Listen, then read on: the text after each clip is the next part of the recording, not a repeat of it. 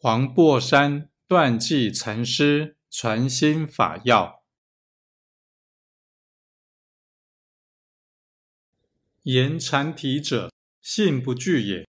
一切六道众生乃至二圣，不信有佛果，皆谓之断善根残体。菩萨者，深信有佛法，不见有大圣小圣。佛与众生同一法性。乃谓之善根成体，大抵因身教而悟者，谓之声闻；观因缘而悟者，谓之缘觉。若不向自心中悟，虽至成佛，亦谓之声闻佛。